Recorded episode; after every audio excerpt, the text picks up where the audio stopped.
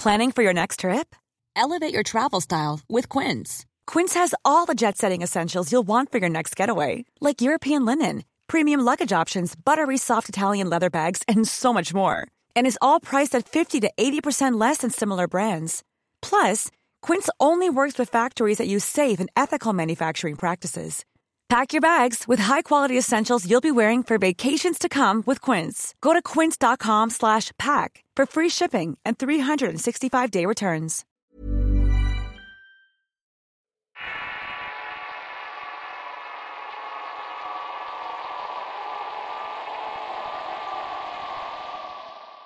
El teléfono negro. Historia de terror real anónima escrita por Walter Enrique Quevedo, perteneciente al Rincón del Misterio. Recopilado por Avocados para el Rincón Paranormal. Lo que te estoy a punto de contar fue un tema de diálogo recurrente con mi prima y mi hija que siempre se ha mantenido un poco cerrada a este tema cuando trato de platicarlo con terceros. Si bien no es una historia muy paranormal, el misterio que rodea esta la hace poco común. Sin más que esto, comienzo pidiendo que me dejen en total anonimato. Había llegado el mes de enero del año 1982 y por primera vez viajaría a Tucumán.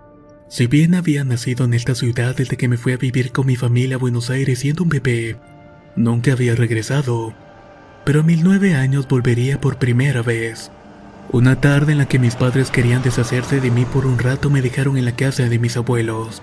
Yo los quería mucho pues estos en sus viajes a la ciudad porteña acostumbraban a llevarme regalos. Sin embargo, eran abuelos muy chapados a la antigua y bastante estrictos en lo referente a la crianza de los nietos. Detalles tales como ir a dormir temprano, no interrumpir la charla de los mayores y cosas así me hacían un poco aburrirme en la casa de ellos. Llegada la hora de la siesta fui casi obligado a tener que dormir como lo hacían mis abuelos a diario. Siendo niño rebosante de energía no quería saber nada, pues no estaba adaptado a esta costumbre bien provinciana de dormir la siesta. Así esperando que mis abuelos se durmieran, logré escapar del cuarto con la intención de ir a jugar al fondo.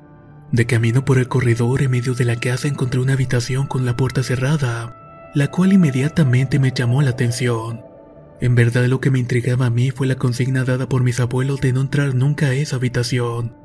Aunque para un niño travieso como lo era, un no para mí significaba un te animas.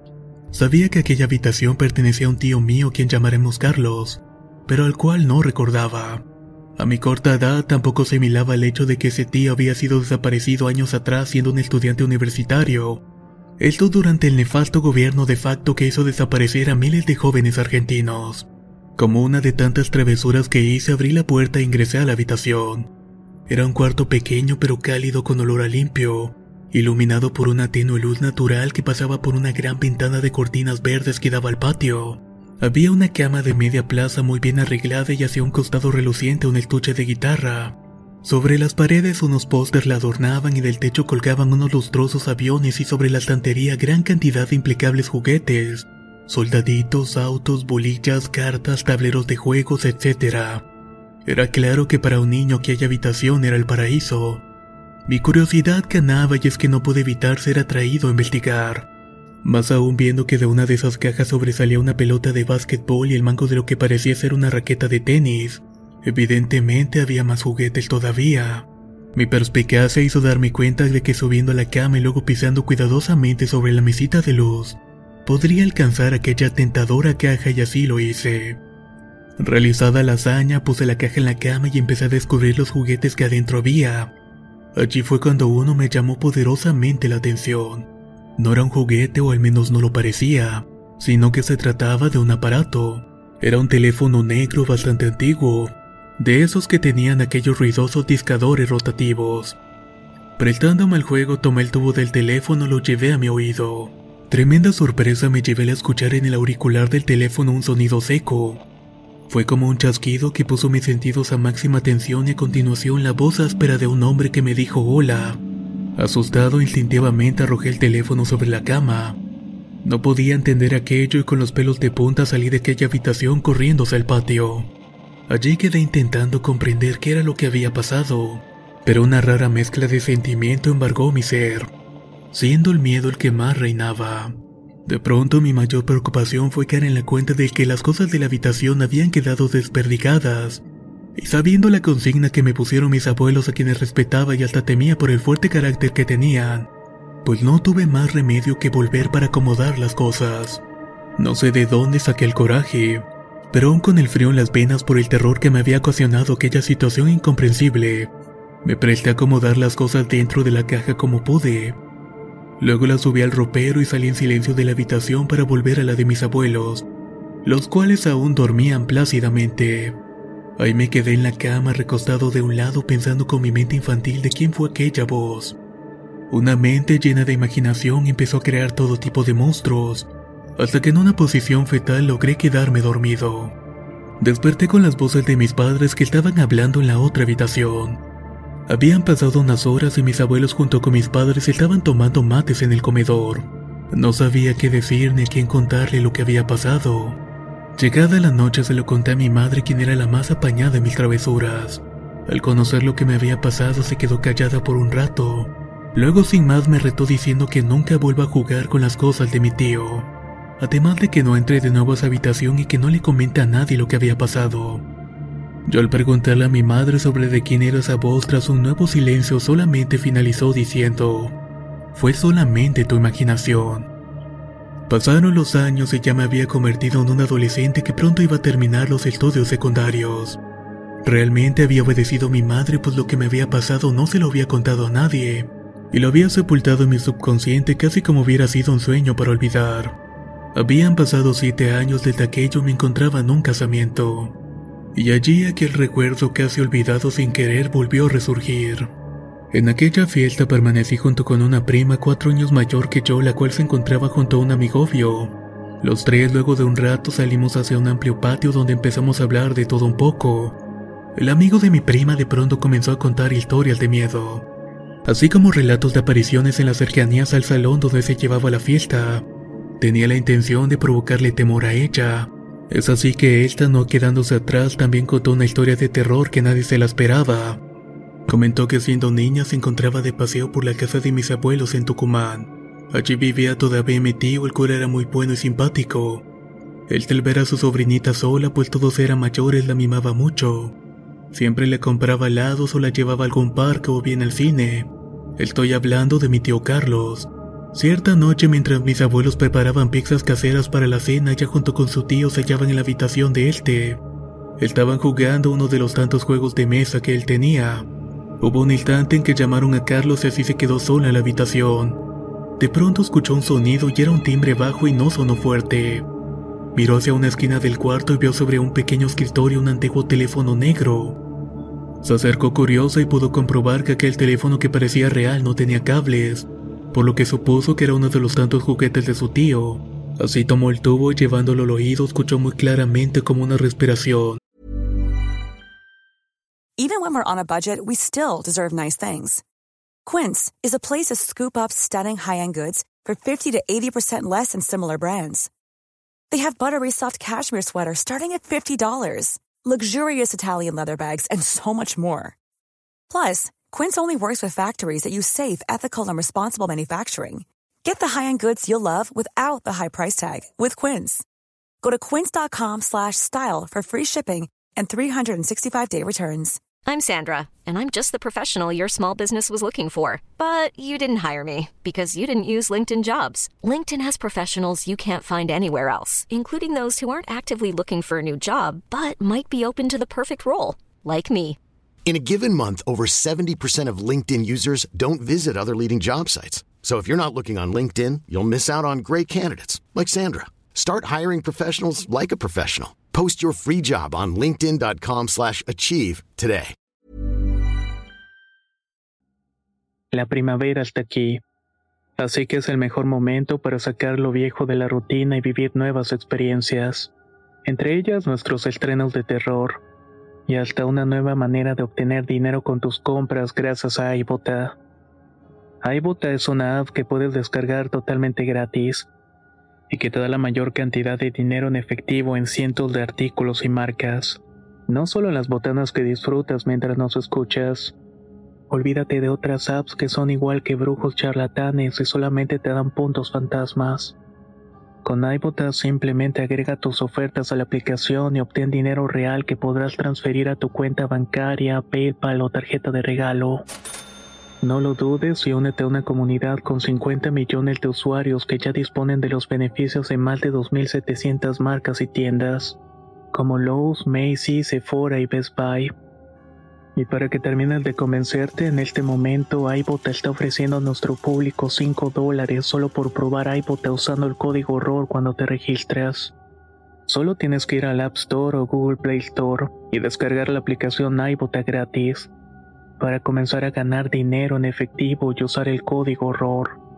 Esto es iBota en Google Play o App Store y usa el código ROR.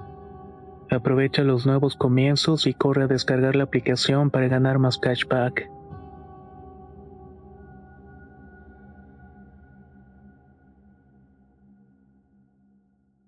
Seguida luego por una voz gruesa de un hombre que como enfadado le dijo, ¿Quién eres?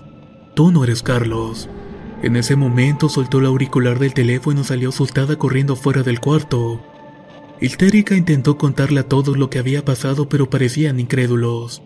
Solo intentaban calmarla sin ir a comprobar si lo que decía era cierto. Sin embargo, más tarde su tío le dijo que no se preocupara, que eso no era más que un juguete. Pero ella nunca se quedó convencida del todo. Y pasado el tiempo fue dándose cuenta que de juguetes así a finales de la década de los 70 no habían. Mientras mi prima narraba su experiencia de aquella noche no pude evitar recordar lo que me había pasado en la infancia en ese cuarto y justamente con aquel mismo aparato. Estuve callado y muy atento al relato de ella mientras mis recuerdos afloraban, dándome cuenta de que aquello no fue un sueño como me había autoconvencido.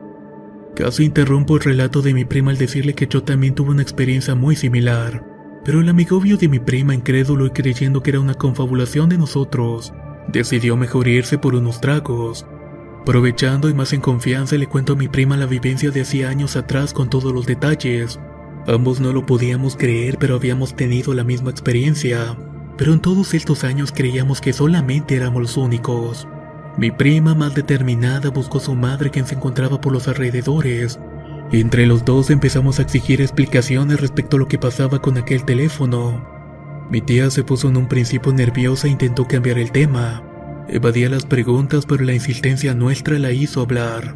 Es allí cuando comienza a contar una historia que desconocíamos. Contó que el hermano menor de ella, quien había sido uno de los tantos desaparecidos en el último gobierno de facto, quien además era nuestro tío Carlos, cuando era muy pequeño le empezó a contar a todos que él tenía un amigo que no era de este mundo, que este amigo, el cual para todos no era más que un amigo imaginario, le decía que alguna vez vendría a buscarlo para llevárselo a su mundo. Cuando le preguntaron cómo era aquel ser, solamente respondía que nunca lo había visto, puesto que solamente hablaba con él a través de su teléfono negro. El tío Carlos, cuando estaba estudiando el tercer año de Derecho, desapareció una noche de abril de 1978. Unos amigos suyos dijeron que su desaparición fue muy extraña y que quizás no tuvo nada que ver con los militares, pues un día anterior habían salido todos y en total eran cuatro en los cuales se encontraba Carlos. Fueron al cerro de San Javier y ahí mi tío les empezó a contar a ellos que pronto lo vendrían a buscar unos seres de otro mundo y que lo llevarían a conocer el mundo de estos. Sus amigos, que ya lo habían visto extraño por tener bastante interés en ovnis y en esas cosas, solamente se rieron. Pero al anochecer cuando decidieron bajar del cerro todos vieron una luz rojiza y luminiscente, misma que venía descendiendo del cerro y que pasó muy cerca de ellos. Todos quedaron boquiabiertos excepto Carlos quien dijo con total tranquilidad, son ellos, y me avisan que pronto me llevarán. La desaparición de Carlos representó un dolor para toda la familia, tal como sucedió con muchas familias argentinas que perdieron a sus hijos, hermanos, padres en aquellos años negros de nuestro país. Sin embargo, para nuestra familia la extrañeza de las cosas que sucedieron alrededor de la vida de Carlos nos hizo pensar en más de una oportunidad, quizás intentando menguar el dolor, que éste se encuentra bien en aquel otro mundo donde sus amigos lo llevaron. El teléfono negro. Historia de terror real anónima escrita por Walter Enrique Quevedo, perteneciente al Rincón del Misterio. Recopilado por Avocatos para el Rincón Paranormal. Si quieren conocer más historias del mismo autor, los invito a visitar los enlaces que dejaré en la descripción del video. Nos escuchamos en el próximo relato.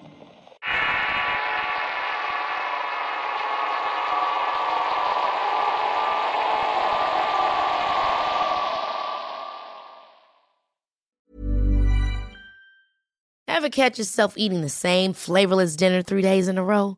Dreaming of something better? Well, HelloFresh is your guilt-free dream come true, baby. It's me, Kiki Palmer. Let's wake up those taste buds with hot, juicy pecan-crusted chicken or garlic butter shrimp scampi. Mm. Hello Fresh. Stop dreaming of all the delicious possibilities and dig in at HelloFresh.com. Let's get this dinner party started.